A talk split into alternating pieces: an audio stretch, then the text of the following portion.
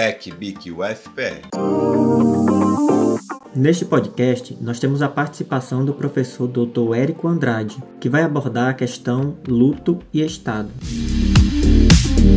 A pandemia de Covid-19 nos levou um grande problema do ponto de vista psíquico, além de todos os problemas sociais que ela traz para a gente. O fato de não podermos velarmos nossos mortos, de fazer, portanto, o devido processo de luto arraigado em nossas culturas e que é responsável pela realização do fato que aquela pessoa morta não está mais conosco, foi solapado a partir do momento que as normas sanitárias necessárias mostraram que não é possível velar por aquelas pessoas mortas de Covid-19. É nesse sentido, portanto, que cria-se uma grande lacuna psíquica para as pessoas que perderam a oportunidade de realizar aquilo que é central na vida humana, que diz respeito às relações interpessoais, quando essas relações se referem às pessoas que não estão mais conosco, que é justamente o trabalho de elaboração desse sofrimento diante daquela perda. É nesse sentido que nós podemos falar também que a pandemia de Covid-19 trouxe para a gente uma extrema dificuldade de lidar com sofrimentos de natureza radical, como é a morte. Ou seja, a possibilidade de pensar, realizar, refletir